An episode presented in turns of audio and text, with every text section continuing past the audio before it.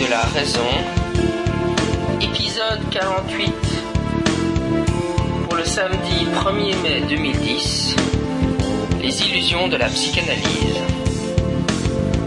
Dans cet épisode, je vais interviewer Jacques Van Rillard, qui est professeur émérite de psychologie à l'Université catholique de Louvain et qui est particulièrement célèbre pour euh, ses ouvrages critiquant la psychanalyse, le principal étant les s'intitulant Les illusions de la psychanalyse, et il fut un des co-auteurs de l'ouvrage Le livre noir de la psychanalyse.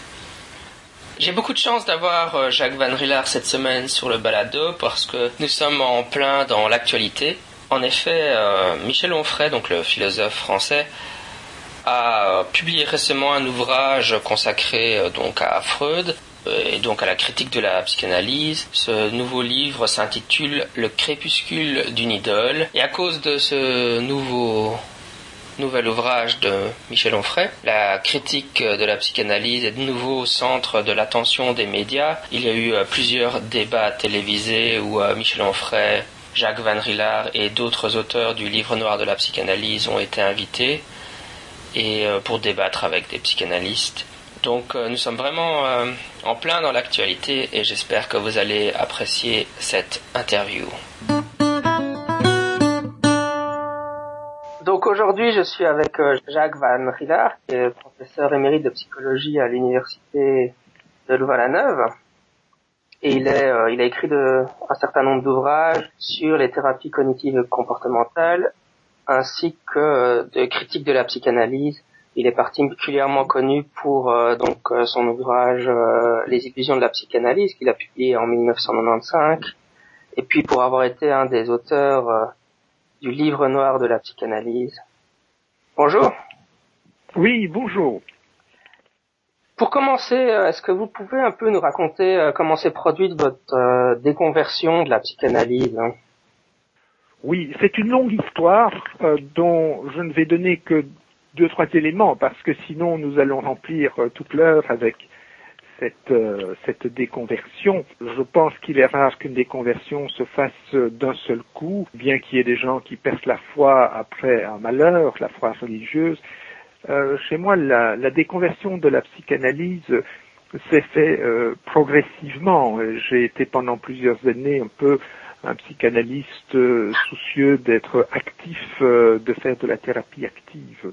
Alors parmi les événements, euh, j'en sélectionne quelques-uns qui ont joué, c'est le fait que j'ai été dans une université hollandaise à Nimègue en 1968. À ce moment-là, tout bougeait et notamment la psychanalyse dans cette université euh, était déjà passée de mode. Il y avait des thérapeutes qui revenaient des États-Unis, d'Angleterre. C'est là que pour la première fois j'ai vu à l'œuvre des comportementalistes et j'ai pu constater que ça donnait de bons résultats. En fait, euh, le département de psychiatrie envoyait au département de psychologie où je me trouvais uniquement des cas de phobie que l'on traitait en quelque sorte à titre expérimental avec des thérapies comportementales. J'ai constaté que ça fonctionnait bien. J'ai été surtout étonné de voir qu'il n'y avait pas de substitution de symptômes, ce qui était quand même euh, un des points forts de la théorie freudienne, qui a une conception hydrodynamique de l'appareil psychique. Et donc, euh, d'après la théorie freudienne, l'élimination plus ou moins rapide d'un symptôme sans beaucoup s'interroger sur toute son archéologie, euh, devait donner des symptômes de substitution. Or, euh, je n'en ai pas constaté. Moi, je ne faisais à l'époque non de la thérapie, mais uniquement du diagnostic. Et donc, euh, je revoyais ces gens, je faisais passer des tests, des interviews, et je voyais qu'au total, ils allaient beaucoup mieux. Il y avait donc un effet boule de neige positif, et non pas des symptômes de substitution. Il y a alors beaucoup d'autres faits qui ont joué, notamment la lecture de ce monument d'érudition qu'est l'ouvrage d'Ellenberger, euh, Histoire de la psychiatrie euh, dynamique, que l'on a réédité sous le titre Histoire de l'inconscient, et où alors j'ai découvert euh, surtout deux choses. D'une part, que Freud avait menti, il avait raconté notamment que, que Breuer, le Caprinkeps de la psychanalyse, était un, succès total. Il disait, il a répété jusqu'à la fin de sa vie dans ses publications que euh, Anao avait été guéri de tous ses symptômes, alors que maintenant nous avons des lettres de Freud où il reconnaît que euh, cette pauvre Anao n'avait pas du tout été guérie par Breuer, au contraire, son cas s'était empiré. Et c'est Ellenberger qui, le premier, a découvert toute cette histoire. Il a retrouvé les archives relatives à Anao dans euh, un institut psychiatrique où Breuer l'avait euh, poussé à euh, se retrouver après après ce traitement qui n'avait pas du tout fonctionné. Donc l'institut psychiatrique de la famille des Binswanger. Et Ellenberger a publié ces documents D'autre part, Ellenberger montre aussi que, selon une formule d'un psychiatre d'un certain Hoch, eh bien que ce qu'il y a euh, de, bon chez Freud n'est pas de Freud et que ce qu'il y a de nouveau chez Freud, euh, ben, ce n'est pas bon. C'est effectivement pour moi une découverte, ça a été une découverte par ce livre d'Ellenberger que la plupart des concepts freudiens, le concept d'inconscient, de répression, de refoulement, de sublimation, le ça, etc., que tous ces concepts euh, existaient déjà bien avant euh, qu'il euh, n'en parle, qu'il les a repris. Et d'ailleurs, en relisant après Freud, après avoir lu Ellenberger, ben, je me suis aperçu que au début de son œuvre, en tout cas, Freud cite ses auteurs. Par exemple, euh, la notion de, libido, il attribue euh, à Moll, etc., etc. Donc il reconnaît au début euh, sa dette à l'égard de Bénédicte et d'autres auteurs. Ensuite, à partir des années 1900, Freud va, va entretenir lui-même et ses disciples après lui la légende du héros solitaire, du héros euh, qui a euh, découvert euh, tout ça par lui-même et qui, parce qu'il bouscule les, les, croyances, est tout le temps persécuté. Ce sont en fait des légendes. C'est ce que montre très bien Ellenberger. Ellenberger est un homme fiable, en ce sens qu'il a été lui-même psychanalysé par Oscar Pfister, c'est-à-dire l'ami et le disciple fidèle de Freud, qu'il a lui-même été freudien, il s'est considéré comme freudien, mais euh, c'était par ailleurs un protestant extrêmement soucieux euh, de, morale, de rigueur. Il est, il est euh, fils et petit-fils de pasteurs luthériens, et lorsqu'il a constaté l'aspect légende et les mensonges que racontait notamment Ernest Jones dans la célèbre biographie officielle de Freud, il a cru devoir prendre la plume. En fait, il avait déjà assez bien étudié ces questions car il avait été nommé professeur de psychiatrie dans la célèbre fondation Menninger aux États-Unis et cela l'avait amené à lire énormément de choses pour préparer ses cours. Ça n'a donc pas été trop difficile pour lui de rassembler euh, des documents prouvant à quel point Freud était beaucoup moins original qu'on le dit et que malheureusement euh, ce qui est le plus original chez Freud, c'est souvent ce qui ne tient pas la route. Voilà, ce sont quelques éléments. Il y a bien sûr aussi des anecdotes personnelles, comme euh, par exemple quand mon, mon ancien patron m'incitait à prendre en psychanalyse des obsessionnels, ce qui me faisait un peu peur, car les obsessionnels avaient la réputation de ne pas guérir. Ils me disent, bah, de toute façon, ils racontent toujours la même chose. Pendant ce temps-là, ça vous permettra de faire votre courrier j'ai aussi été assez choqué euh, du cynisme, non pas de tous les psychanalystes, mais d'un certain nombre, euh, et en particulier de, ceux qui gravitaient dans les sphères lacaniennes. Lacan lui-même, je pense, peut être considéré comme une espèce de, de, psychopathe, de, jouisseur, de cynique.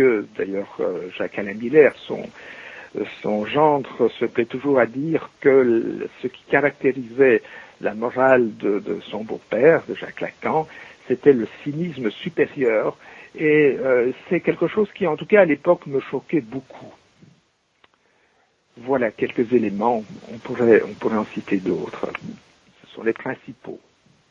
On sait que la psychanalyse, c'est principalement de la spéculation. Pour vous, quel est le, statut euh, scientifique de la psychanalyse? Est-ce que vous diriez que c'est une pseudoscience ou quel, est le statut que vous donnez à cette discipline? Je pense qu'on peut avoir deux lectures très différentes de la psychanalyse. On peut euh, essayer de trouver dans l'œuvre de Freud des hypothèses intéressantes, des hypothèses testables, euh, les, retirer du contexte, essayer de les opérationnaliser et de voir alors ce que ça donne euh, sur le terrain.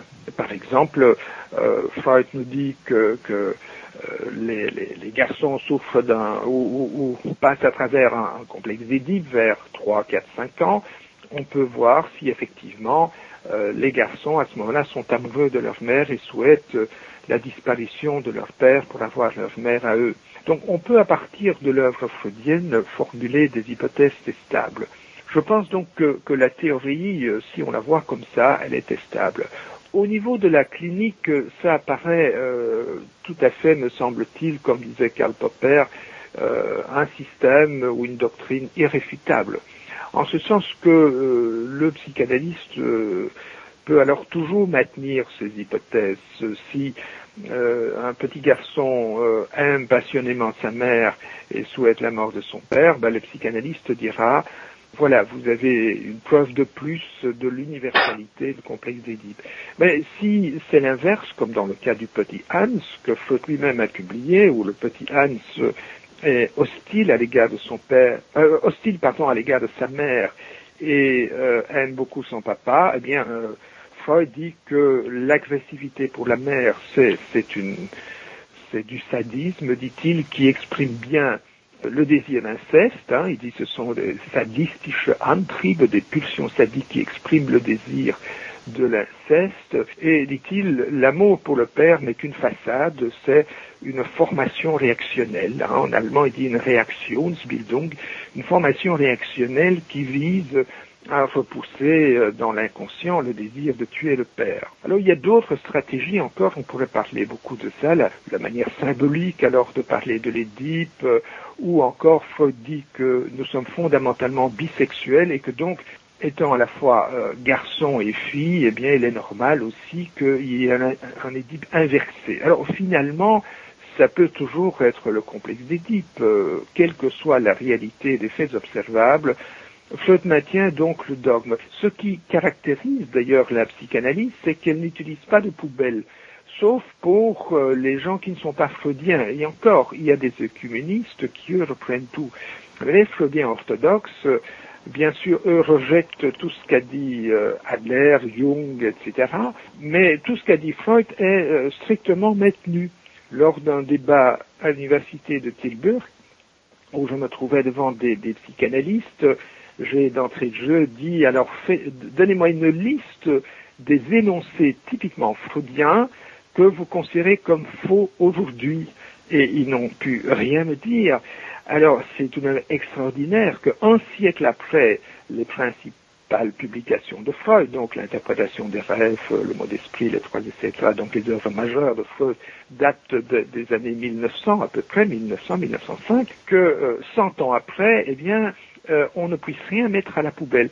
Il n'y a aucune science où on ne peut pas mettre des choses à la poubelle. Donc, euh, pour les psychanalystes, il y a toujours moyen de réinterpréter, de garder absolument tout ce que Freud a dit, mis à part la première théorie de la séduction que Freud lui-même a, a mis entre parenthèses et qui fait d'ailleurs dire aux psychanalystes que la psychanalyse ne commence vraiment qu'en 1897, quand Freud abandonne la théorie euh, de la réalité des, séduction pour euh, affirmer que euh, toutes les séductions, ou la plupart des séductions, ne sont que des fantasmes. Donc, euh, au total, je pense que la psychanalyse telle qu'elle est affirmée par la majorité des psychanalystes apparaît bien comme une pseudo-science. On peut bien sûr en, retirer des éléments euh, testables, vérifiables, réfutables. Et alors, bon, les, quelques propositions vérifiés que l'on trouve chez lui peuvent entrer tout simplement dans le champ de la psychologie scientifique euh, plutôt que de rester euh, des énoncés qui seraient euh, tout à fait spécifiques à la psychanalyse. Est-ce que vous pouvez donner l'un ou l'autre exemple de choses qu'il faudrait mettre à la poubelle et peut-être de choses qu'on pourrait conserver dans la théorie freudienne?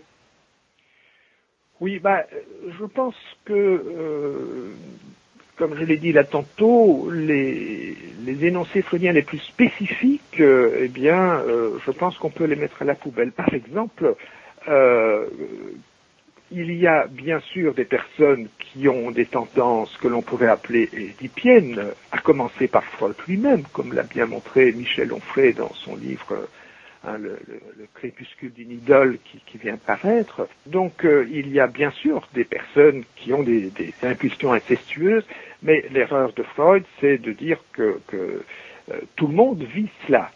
Et attention, Freud ne dit pas simplement les petits garçons, ils aiment leur, leur maman, euh, ils sont un peu agressifs à l'égard du papa. Non, non, il dit, il dit des choses beaucoup plus fortes. Il dit que le petit garçon a un désir de relation sexuelle avec sa mère. Et il dit aussi que le petit garçon a envie de tuer son père. D'ailleurs, Lacan euh, n'hésitait pas à répéter, il n'y a pas de relation sexuelle sauf incestueuse. La seule personne, disait Lacan, avec qui on a envie de coucher, c'est sa mère. Alors ça, je pense que ça ne concerne qu'une qu'une petite partie de la population. Et euh, donc moi j'invite euh, toujours les personnes euh, qui m'écoutent à, penser par eux-mêmes, est-ce qu'elles-mêmes ont vraiment eu ces désirs? Moi, qui ai fait une psychanalyse didactique qui a duré quatre ans, à raison d'au moins trois séances par semaine, je n'ai jamais retrouvé en moi-même le désir de, de, de de coucher avec ma mère et de tuer mon père. Euh, j'ai parfois été un peu agressif avec mon papa. J'aimais beaucoup ma maman, mais j'aimais aussi mon père. Et j'ai toujours eu une attirance sexuelle pour des femmes plus jeunes que moi, euh, et jamais pour des femmes qui ont l'âge de ma, de, qui avaient l'âge de ma mère. Cela existe, bien sûr. Mais donc le complexe d'Oedipe n'est pas universel. Idem euh, pour la théorie freudienne des rêves il est, certain que les rêves peuvent exprimer des désirs, ce qui n'est pas une nouveauté. Euh, le psychiatre Grissinger, qui est le grand psychiatre du milieu du XIXe siècle, dont Freud reprend d'ailleurs l'idée, il l'écrit, si vous lisez attentivement l'interprétation des rêves, Freud dit, voilà, Grissinger euh, affirme que les rêves sont euh, souvent la réalisation des désirs. Mais chez Freud, ça devient le rêve est par essence et toujours la réalisation d'un désir. Comment alors euh, expliquer des cauchemars? Il faut alors euh, repasser par l'inconscient et faire toute une série d'acrobaties mentales que je refuse. Personnellement, euh, je fais un cauchemar tous les, tous les six mois. je rêve qu'on cambriole dans la maison, qu'il y a des cambrioleurs, que je suis réveillé en sursaut. bon, ça provient du fait que je vis dans un quartier où il y a eu beaucoup de cambriolages en réalité, euh, je pense que je fais ce rêve parce que j'ai peur que cela m'arrive et non pas parce que je le désire. Alors quel est le désir là-dedans? Le désir qu'il n'y ait pas de cambrioleur Comment expliquer alors que je fais ce cauchemar qui, me réveille en sursaut et, souvent en état de transpiration Donc là aussi, euh, lorsqu'on regarde bien, Freud semble dire des choses valables, qui sont des choses reprises à d'autres auteurs, mais euh, lorsqu'on regarde de très près, eh bien, euh, la, théorie spécifique de Freud ne tient pas la route. Alors, au total, bon, je pense qu'il y, a très peu de choses euh, qui soient originales et qui en même temps méritent d'être gardées. Je pense que notamment le concept de projection qui a été utilisé par quelques auteurs avant, avant Freud, on trouve des remarques euh, qui vont dans ce sens, même déjà chez Shakespeare et d'autres. Je pense que Freud a bien développé ce concept-là et qu'il est vrai qu'il euh, arrive, il arrive euh, régulièrement que des personnes, par exemple, accusent les autres de choses qu'ils ont envie de faire eux-mêmes. Je pense que ça, c'est un concept qu'il a bien développé et de manière relativement originale. Mais il n'y en a pas beaucoup d'autres, à ma connaissance. Oui, on a un peu évoqué la théorie. Maintenant, au niveau de la pratique, quel est un peu l'état de la littérature sur l'efficacité de la psychanalyse, de la thérapie? Oui, alors pour être euh, vraiment objectif, euh, je vous dirais qu'il y a maintenant euh, l'une ou l'autre méta-analyses qui sont parues notamment dans American Psychologist tout récemment ou dans une revue médicale, le JAMA, et qui qui indique que euh, les thérapies psychodynamiques euh, obtiennent tout de même un certain nombre de résultats. Alors, je pense que c'est un fait incontestable pour euh, plusieurs raisons. C'est que il y a des facteurs qu'on appelle psychothérapeutiques non spécifiques ou communs aux thérapies et qui vont jouer dans la psychanalyse, dont certains vont jouer évidemment de façon euh, importante. Ces facteurs, on les connaît bien, ils ont été beaucoup étudiés, notamment lorsqu'on a fait des travaux sous le placebo, etc., c'est le fait d'être écouté, c'est le fait euh, que le thérapeute soit empathique, le fait qu'on est déculpabilisé, le fait qu'on apprend à voir les choses autrement, que l'on va avoir de nouvelles idées, essayer tout de même d'autres euh, conduites, euh, qu'on a l'espoir de changer, etc. Et ces, ces, facteurs, bah, ils jouent dans pratiquement toutes les psychothérapies, c'est pourquoi tous les psychothérapeutes obtiennent des résultats. Alors, est-ce que les psychanalystes en obtiennent plus que, que d'autres? Euh, Mais Pour certaines thérapies, je pense que euh, je recommanderais encore un psychanalyste honnête, sérieux et un peu actif, notamment pour les personnes qui sont mal à l'aise avec des questions sexuelles. La psychanalyse, euh, évidemment, va, va, permettre de parler abondamment de, de, cette matière et de déculpabiliser les personnes.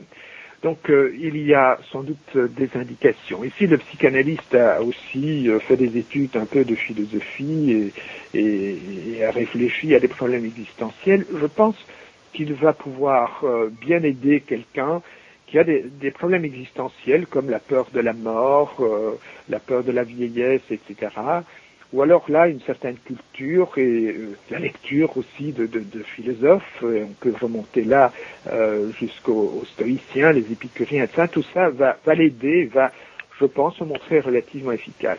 Il y a toutefois une série de problèmes pour lesquels la psychanalyse est inefficace ou même totalement contre-indiquée.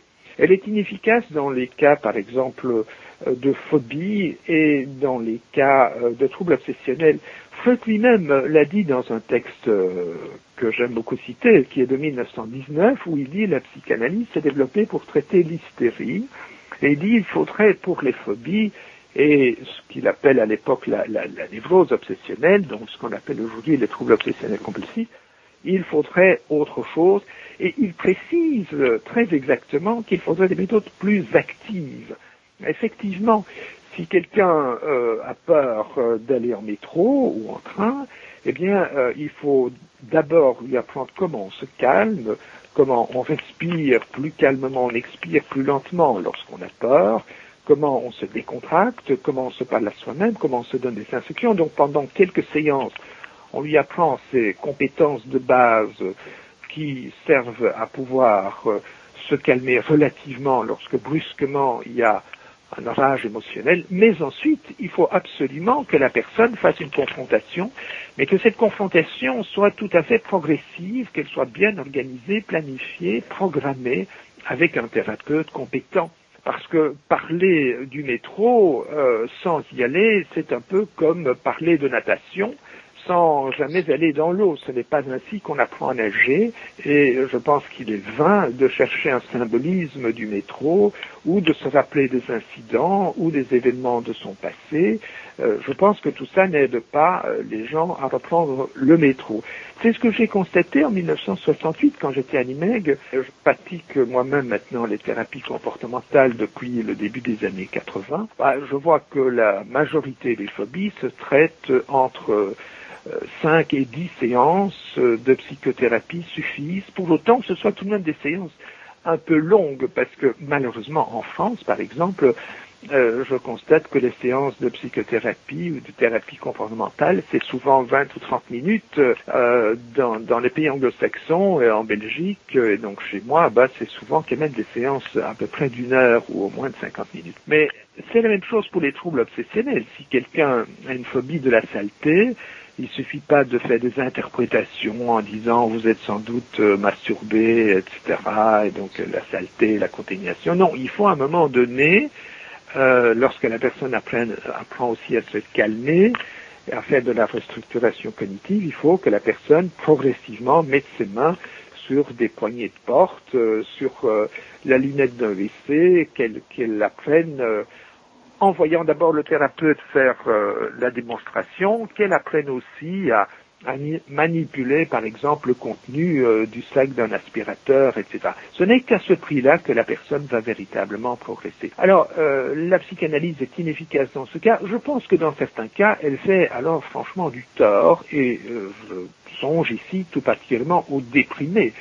Je pense que le déprimé a besoin parfois de médicaments, mais il a besoin aussi, si pas surtout, de reprendre progressivement, et j'insiste énormément sur le mot progressivement, il doit progressivement reprendre pied, il doit progressivement euh, accomplir des tâches qui vont lui permettre euh, de reprendre confiance en lui-même, de se convaincre de son sentiment d'efficacité, de compétence, et passer simplement du temps sur un divan à ressasser interminablement des choses tristes, à fouiller dans un passé, etc., le résultat, c'est que le déprimé peut déprimer davantage. Et tout le monde sait bien, tout le monde connaît des cas de personnes qui euh, sont restés en psychanalyse 5, 10, 15, 20 ans, et certains, bien sûr, finissent même par se, se suicider. Il y a toute une série de cas célèbres, Lucien Sebag, par exemple, etc., qui était en psychanalyse chez Lacan, et on peut citer d'autres. Donc on voit que dans certains cas, la psychanalyse est contre-indiquée. Là où elle est tout à fait inefficace, euh, euh, Freud en tout cas en a fait lui-même l'expérience, c'est dans le cas aussi des psychoses. Il y a des gens qui racontent exactement l'inverse. J'ai entendu un jour à une émission de Bernard Pivot, Madame Rodinesco, dire que la psychanalyse traitait euh, des psychoses depuis le début du XXe siècle. C'est totalement absurde, évidemment. Quand on dit Freud, il dit que dans le cas des psychoses qu'il appelle les néphoses narcissiques, il n'y a pas de transfert, et on voit très bien dans ses lettres, dans ses lettres à Ferexi, etc., qu'il a essayé de traiter l'un ou l'autre psychotique en reconnaissant lui-même que ça ne valait pas la peine de, de travailler avec des gens qui étaient euh, paranoïaques et véritablement psychotiques. Donc euh, voilà, il y a quelques indications de la psychanalyse. Je pense que dans certains cas, euh, j'enverrai bien un membre de la famille j'aime bien chez un psychanalyste éclairé. Si, si, cette personne a envie de parler de certains problèmes existentiels ou sexuels, qu'à ce moment-là, la psychanalyse pourra bien lui être utile, peut-être plus que chez un comportementaliste qui travaillerait de manière euh, un peu euh, mécanique, euh, un peu comme un garagiste qui n'aurait pas, pas beaucoup d'envergure, euh, pas beaucoup de recul sur ce qu'il fait. Donc je pense que dans certains cas, la psychanalyse bon, peut continuer à avoir ses clients, disons, et j'utilise intentionnellement ce mot parce que la question aussi, c'est le partage en quelque sorte de ce qu'on pourrait appeler le, le, le le marché des troubles mentaux, euh, bien sûr, euh, dans toutes ces discussions, il n'est pas seulement question de, de, jouer avec des concepts, mais, mais évidemment aussi de, de, gagner sa vie. En particulier, alors les gens euh, qui sont euh, psychanalystes sans être ni psychologues universitaires ni psychiatres, évidemment, eux ne sont pas prêts à lâcher le morceau de la psychanalyse parce qu'ils n'ont rien d'autre. Enfin, ils ont éventuellement un diplôme de théologien ou, de, philosophe ou d'éducateur, mais eux tiennent évidemment beaucoup plus à la, euh, psychanalyse, euh, à sa réputation, que, que des psychologues ou des psychiatres, psychanalystes qui, eux, éventuellement, euh, pourraient beaucoup plus facilement changer. Dans la littérature sur les psychothérapies dans le monde anglo-saxon, un problème qui est souvent soulevé par les sceptiques, c'est qu'il y a une sorte de fossé entre les psychothérapeutes et la recherche scientifique, les psychothérapeutes auraient tendance à ne pas lire suffisamment la littérature scientifique en psychologie et à ne pas changer leur pratique. Est-ce que vous avez cette même impression que, au-delà du débat sur la psychanalyse, qu'il y a un, fossé qui s'est creusé en, Europe entre les psychothérapeutes et la recherche scientifique? Oui, c'est tout à fait exact. Euh, c'est peut-être malheureusement vrai également en médecine, mais moins parce que euh, les médecins, euh, surtout maintenant avec Internet, reçoivent très régulièrement des informations scientifiques qui leur sont fournies parfois par des laboratoires, mais aussi parfois par euh, des associations de recherche médicale. Moi-même, j'ai la chance de, de, recevoir toutes les semaines ainsi des informations médicales, comme comme j'étais professeur à la faculté de médecine, j'ai donc eu ce privilège, bien que n'étant pas médecin, et c'est évidemment très intéressant. Euh, je viens, j'ai lu pas plus tard qu'hier, par exemple, une étude, une longue étude qui a été faite sur les bienfaits euh, du chocolat euh, et, donc qui remet en question tout ce qu'on a, tout ce qu'on a dit de, de mal sur le chocolat en rapport avec des, des, des maladies de foie. Mais euh, pour la psychologie, eh bien malheureusement, euh, il n'y a pas euh, ce genre d'informations, beaucoup moins. Et, et, je constate avec avec tristesse que les psychologues et les psychiatres, mais peut-être peut-être plus les psychologues, je ne sais pas, lorsqu'ils ont quitté l'université, eh bien ils, ils, ne continuent pas à, à se documenter beaucoup sur euh, les, recherches empiriques, sur les recherches véritablement scientifiques. Ils lisent sans doute des ouvrages, mais euh, ils ne se maintiennent pas vraiment au courant euh, de, de, l'abondante littérature scientifique qui est évidemment redondante, mais où tout de même ben, on constate qu'il y a des progrès qui se font jour après jour, petit à petit. Donc effectivement, c'est dommage et il faudrait davantage dans les universités que l'on inculque le, le virus euh, de, la formation permanente, euh, de la formation permanente dans le, domaine, euh, en tout cas scientifique, et qu'on ne se contente pas de, lire les ouvrages qui sont, à la mode ou qui se lisent facilement. Donc il faut continuer à lire des articles dans les grandes dans les grandes revues anglo-saxonnes puisque, qu'on le veuille ou non, aujourd'hui, euh, la langue de la science, euh, c'est l'anglais. Et malheureusement, certains euh, lisent à peine cette langue. Maintenant, il y a une véritable tempête médiatique autour du, du livre de Michel Onfray, donc vous êtes passé à la TV, et c'est une tempête un peu qui évoque ce qui s'était passé après la publication du livre noir. Comment vous percevez la manière dont les journalistes ah, je sais pas, euh, un peu surf sur euh, ce débat et organise des débats entre euh, entre donc vous et enfin des, critiques de la psychanalyste et des psychanalystes avec une sorte de de comme si vous il y avait une sorte de, de balance entre les deux systématiquement. Comment vous percevez l'attitude des médias dans cette affaire? Oui, alors les attitudes des médias sont différentes selon qu'on se trouve en Belgique ou en France. en Belgique, les, deux grands journaux francophones euh, ont, présenté l'ouvrage de Michel Onfray de manière relativement positive dans le soir. Il a été interviewé sans que l'on fasse de critique. Et dans la Libre Belgique, euh, Éric de Belfroy, qui est en général favorable euh, à la, psychanalyse, qui a, euh, disons, une, une, formation aussi plutôt philosophique, etc., eh bien, euh, il, il, reconnaît que c'est un ouvrage vraiment euh, qui, qui, est intéressant. Il fait quelques, quelques critiques, mais ce n'est pas du tout comme, comme en France, où alors les prises de position sont relativement radicales. Alors, euh, je crois que ce qu'il faut savoir, euh, c'est un, un, journaliste qui m'a interviewé récemment, qui, qui, m'a éclairé à ce sujet, euh, il, me disait que le métier de journaliste est extrêmement stressant, ce que tout le monde sait, et il dit oui, et à cause de ça, eh bien, euh, il y a la moitié des journalistes qui ont besoin de psy. Alors, comme en France, euh, bah, les psys, c'est essentiellement les freudiens, je ne sais pas si la moitié des journalistes est une bonne proportion. C'est un Belge qui me disait, peut-être qu'en France il y en a encore plus. Enfin, quoi qu'il en soit, je crois que c'est un fait indéniable que le métier de journaliste est un métier très difficile, euh, stressant, on est toujours sur la brèche, euh, etc. Et donc, euh, beaucoup de, ces personnes souffrent de surmenage, de burn-out, d'épuisement, de troubles, ils n'ont pas le temps de s'occuper de leur famille, et donc, ils ont fatalement beaucoup de problèmes psy, et un, bon nombre consultent des psys, et donc, il est évident que lorsqu'ils vont chez un psy freudien, bah, ils sont évidemment tout à fait favorables à la psychanalyse. Alors certains, euh, certains euh, journalistes sont, sont, déçus de l'expérience qu'ils ont eue de Freud euh, ou, ou, ou, du freudisme, de leur psychanalyse, et alors euh, sont ravis de, de, de, voir que des personnes remettent en question euh, la doctrine qui ne leur a pas permis de, de, bien évoluer. Donc il y a assurément des, des prises de position qui sont très personnelles.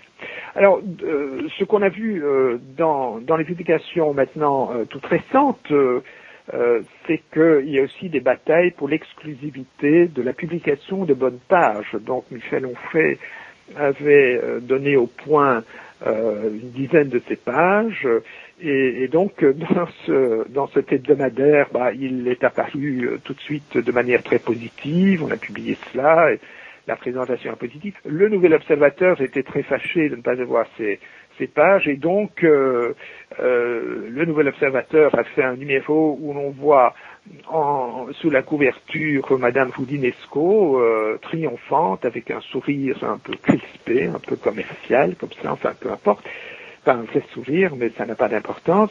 Et, et, donc euh, le, tout le numéro est, est, est évidemment euh, extrêmement critique euh, à l'égard euh, de Michel Onfray en particulier et de, de, ceux qui critiquent la psychanalyse. Alors qu'à la sortie du livre noir, bah, nous avions eu la chance que le rédacteur en chef, euh, M. Geoffrin, qui avait lu les épreuves, avait été très secoué, avait été étonné de tout ce qu'il avait lu, il avait discuté.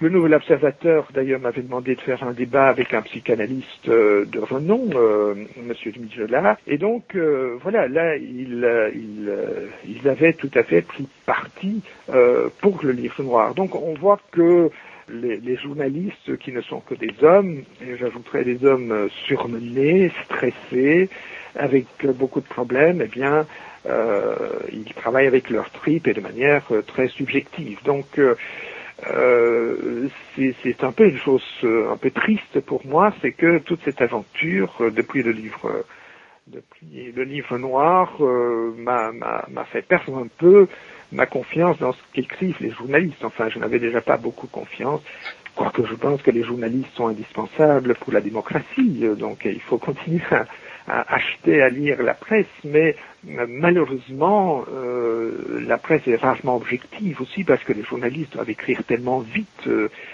par exemple, voilà, ils ont maintenant écrit ce Michel Onfray qui, publie un livre de, de, 600 pages, un peu plus de 600 pages, grand format, et il y a quasi personne qui a lu ce livre. Tout ça a même été écrit, par exemple, dans le Nouvel Observateur, le, le, 1er avril, alors que le, le, livre est sorti euh, trois semaines après. Donc voilà, je, je, pense que se faire une idée d'un livre à travers la presse, euh, eh bien, c'est bien dangereux. C'est d'ailleurs euh, l'expérience qu'avait fait Michel Onfray.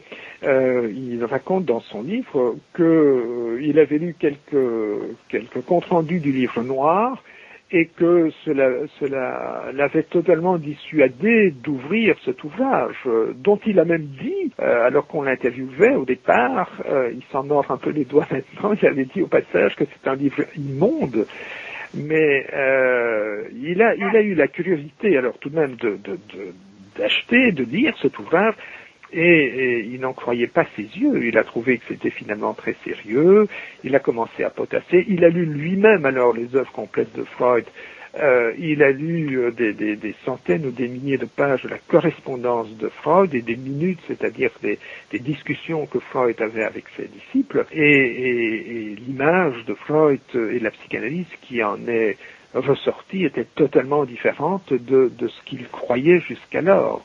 Donc, euh, la, la, une certaine virulence de son ouvrage, euh, je pense, procède euh, du sentiment qu'il a été véritablement dupé par euh, certaines personnes, en particulier par Madame Foudinesco, qui, qui vraiment raconte n'importe quoi sur la psychanalyse. Enfin, dans, dans un, un hors-série du Monde qui vient de paraître, elle nous apprend que c'est que c'est Ferenczi qui a inventé le, le, le concept de de transfert, que, que, le mot psychanalyse est un mot qui a été inventé par Fourier, ce sont des petits faits bien sûr, et, et tout continue comme cela, euh, cet âgé continue, même du point de vue factuel, euh, on lit là des choses qui sont totalement fausses, mais aussi au niveau des idées. Euh, euh et, et, donc, euh, bon, ben, certaines personnes noircissent totalement. Alors les, les détracteurs ou les critiques de la psychanalyse en particulier en utilisant toujours le même argument, euh, la haine et l'antisémitisme. Donc, à partir du moment où on critique Freud, euh, on est un personnage haineux, en tout cas pour, pour, pour Madame Foudinisco euh, et quelques autres, on est un personnage haineux, on est, on est d'extrême droite, euh, et on est aussi antisémite, puisqu'on critique un juif, ça paraît tout à fait évident ce qui est évidemment ridicule quand on sait que la plupart des, des artisans des thérapies comportementales sont des juifs, à commencer par Hans Eisen qui a, qui a fui avec ses parents l'Allemagne nazie, euh, et, et, quantité d'autres, euh, pas comme euh, Isaac Marx, euh, etc. La plupart des comportementalistes du départ euh, sont des juifs, comme Aaron Beck, par exemple, le, le, le, principal promoteur des thérapies cognitives et, et cognitivo-comportementales, est également quelqu'un, un Allemand, qui a fui euh, l'Allemagne nazie parce qu'il était juif. Euh, et bon, il a, ça n'a pas empêché évidemment de, de critiquer euh, sévèrement Freud et de proposer un, une toute autre approche thérapeutique. Donc, ces objections, ces, ces, ces, réponses, disons, à, nos critiques me semblent totalement inadéquates, ne répondent pas du tout euh, sur euh, le fond, ce sont des attaques ad hominem, euh, politicistes. Enfin, heureusement, en Belgique, on ne voyait jamais ce genre de choses. C'est une spécialité française. Peut-être parce que l'antisémitisme, effectivement, a été, je pense, beaucoup plus virulent en France que chez nous, et qu'il y a eu Vichy, etc., une collaboration beaucoup plus active. Ça peut expliquer évidemment une certaine susceptibilité à cette question de l'antisémitisme, mais je pense que l'instrumentalisation de la Shoah et des souffrances du peuple juif euh, pour défendre à tort et à travers Freud et critiquer euh, à boulet rouge les thérapies comportementales, je pense que c'est rendre un mauvais service aux véritables victimes de l'antisémitisme, parce que alors ce mot ça devient absolument n'importe quoi, ça finit alors même par devenir risible, cette étiquette antisémitisme. Donc, je trouve que, que c'est tout à fait irrespectueux à l'égard des véritables victimes, euh, des véritables victimes de l'antisémitisme. Au niveau de votre actualité, vous avez donc un ouvrage qui vient de sortir aux éditions Bookie Book en collaboration avec Nicolas Goury qui s'intitule Les psychanalyses des mythologies du XXe siècle. Vous pouvez nous en dire un mot à, qui s'adresse cet ouvrage et qu'est-ce qu'il couvre? Oui, alors c'est un petit ouvrage. Euh, il, y a, je ne sais plus, euh, pas beaucoup de pages, il y, a, moins de 100 pages, qui paraît dans une collection qui est dirigée par euh, Henri Brock, que, tous les, sceptiques de langue française connaissent évidemment hein, celui qui a mis à l'honneur le mot de zététique. Donc il dirige une collection qui s'appelle euh, une, chandelle dans les ténèbres et où paraissent des ouvrages, il y a une dizaine d'ouvrages qui sont parus déjà sur les, les médecines parallèles, l'effet placebo, la numérologie, etc. Donc euh, je pense que, que c'est une collection bien utile. Elle n'est pas tellement bien diffusée, mais je pense que via euh, Internet, euh, eh bien il n'y a aucun problème pour acquérir ce petit ouvrage qui d'ailleurs n'est pas cher. Je pense que c'est 9 euros, 90 ou quelque chose comme cela. Alors euh, nous avons essayé de, dire en, quelques pages l'essentiel euh, des critiques que l'on peut formuler à l'égard euh, de, la psychanalyse. Il y a deux parties. Moi-même, j'ai abordé ce qu'on peut appeler les, psychanalyses classiques, donc le freudisme. J'ai dit quelques mots de l'adlérisme, de la théorie d'Adler, et je souligne au passage que Adler a dit des choses extrêmement intéressantes, parfois plus intéressantes que Freud, et que ce n'est pas simplement un disciple de Freud, mais qu'il a une pensée originale. J'ai dit quelques mots du clanisme et quelques mots du lacanisme. Concernant le lacanisme, j'ai surtout essayé de, de comprendre pourquoi euh, le lacanisme a un tel succès en France alors que Lacan s'est souvent exprimé dans un langage euh, tout à fait incompréhensible. Alors, euh, par ailleurs, euh, Nicolas Gauvrit, euh, qui, qui, est un spécialiste aussi des sciences cognitives, et par ailleurs aussi des mathématiques, eh bien, il a examiné un petit peu des formes de psychanalyse. Alors, encore plus farfelues, si on peut dire, donc des nouvelles médecines ou pseudo-médecines euh, dans lesquelles on utilise euh, des concepts psychanalytiques euh, pour expliquer alors l'apparition des cancers, etc., etc. Donc c'est notamment la, nouvelle médecine germanique de Hammer, le rebirth et des choses comme ça. Nous avons essayé d'être le plus concis, le plus clair, le plus précis possible. Bon, le titre s'inspire d'une d'une citation de Ludwig euh, Wittgenstein, hein, Wittgenstein qui s'est beaucoup intéressé à la psychanalyse parce qu'il était viennois et parce que sa sœur euh, a fait une psychanalyse. Il, a d'ailleurs pendant euh, de nombreuses années d'abord été très intéressé, qui s'est considéré comme, comme, un adepte de la psychanalyse, et puis il a pris de plus en plus distance, il est, il est devenu de plus en plus critique, notamment sur la théorie des rêves, etc et il, disait que la, séduction des idées de Freud est exactement celle qu'exerce la mythologie. Donc euh, voilà, j'ai repris euh, ce, thème de mythologie à, Wittgenstein. Je pense effectivement qu'il y a un côté mythologique. Ce qui est d'ailleurs amusant, c'est de voir que, Freud lui-même l'a parfois utilisé à propos euh, d'éléments de sa propre théorie. Il écrit hein, dans les nouvelles conférences de la psychanalyse de, de 1933, il dit la, la théorie des pulsions, ma théorie des pulsions, est en quelque sorte une mythologie. Donc, euh, je pense que le terme est assez adéquat.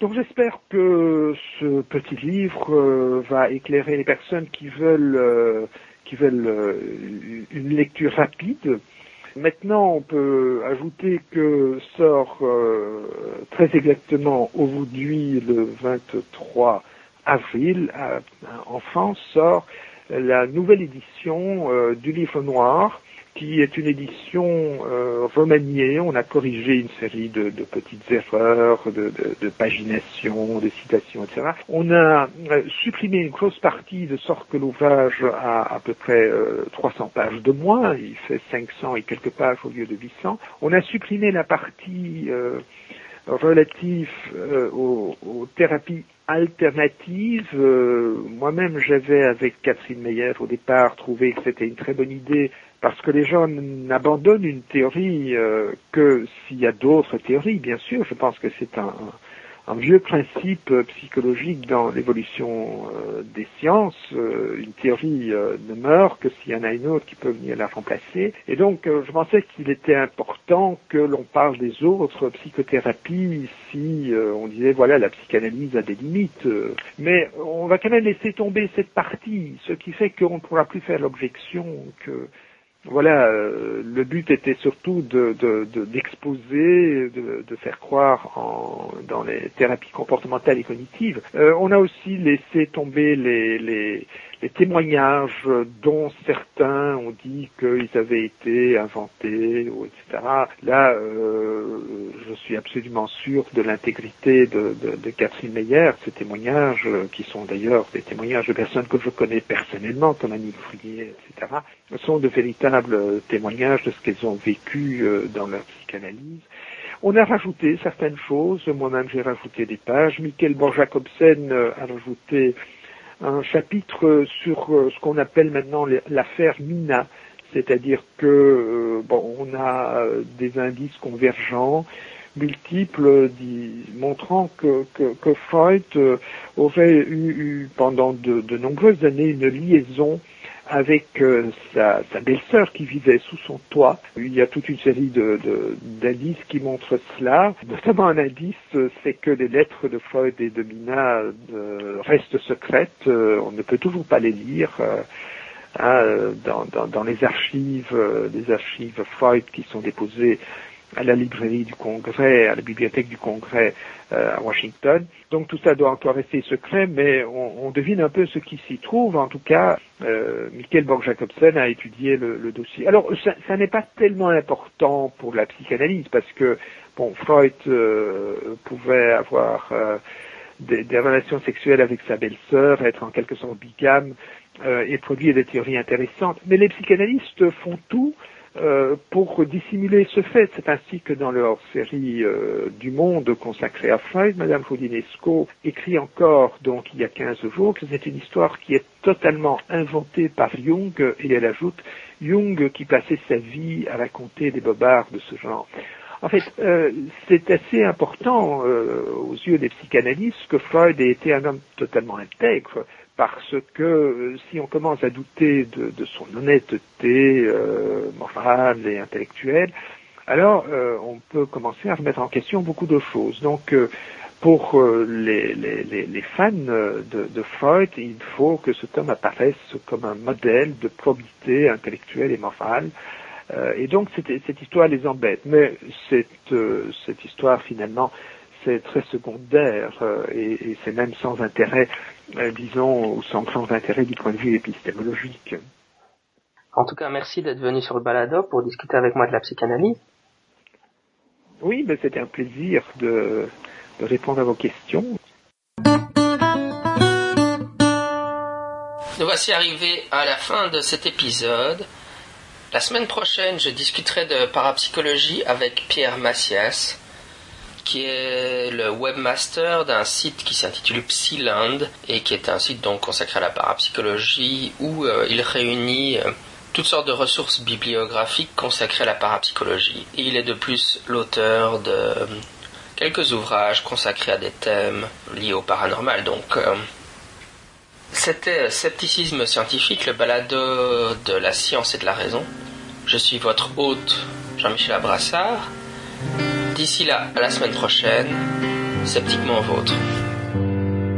There's this tremendous mass of waves all over space, which is the light bouncing around the room, going from one thing to the other, and it's all really there, really, really there. But you gotta stop and think about it, about the complexity, to really get the pleasure. It's all really there, really, really there.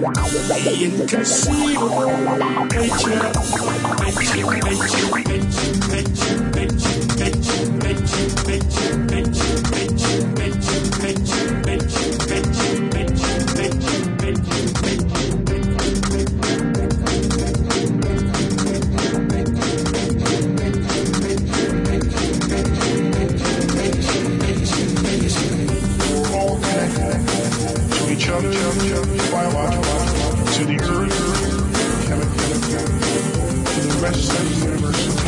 Think nature's imagination is so much greater than man.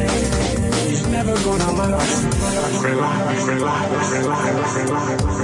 We live in an in-between universe where things change alright, but according to patterns, rules, or as we call them, laws of nature. This guy standing on a planet really I'm just a speck, I'm just a speck compared with the star. The planet is just another speck.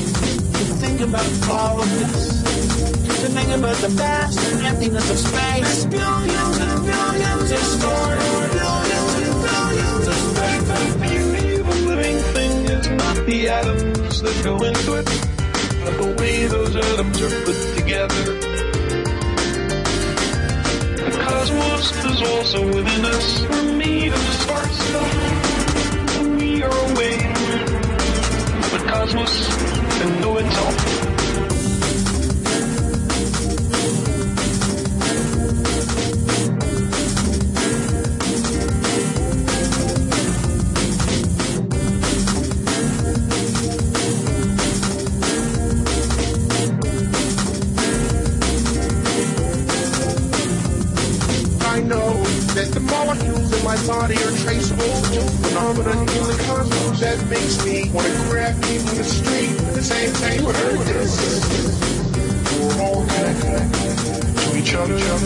biologically, to the earth, chemically, to the rest of the universe. I imagination so much greater than man. She's never gonna let us Find it elevating and exhilarating to discover that we live in a universe which permits the evolution of molecular machines as intricate and subtle as I'm this guy standing on a planet. Really, I'm just a speck. I'm just a speck compared with the star. The planet is just another speck. Think about all of this. To think about the vast emptiness of space. Billions and billions of stars. Billions and billions of space.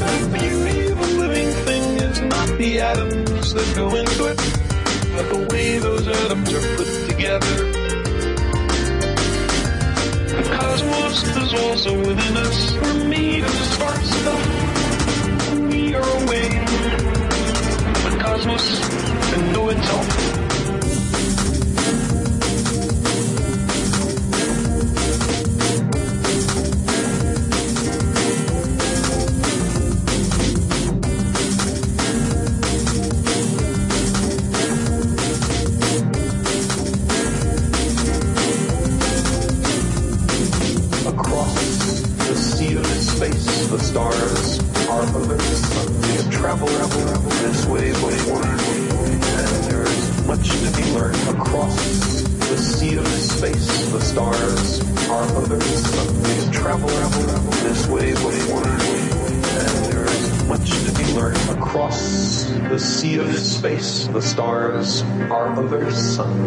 We have traveled this way before, and there is much to be learned. Across the sea of space, the stars are others. We have traveled this way before, and there is much to be learned.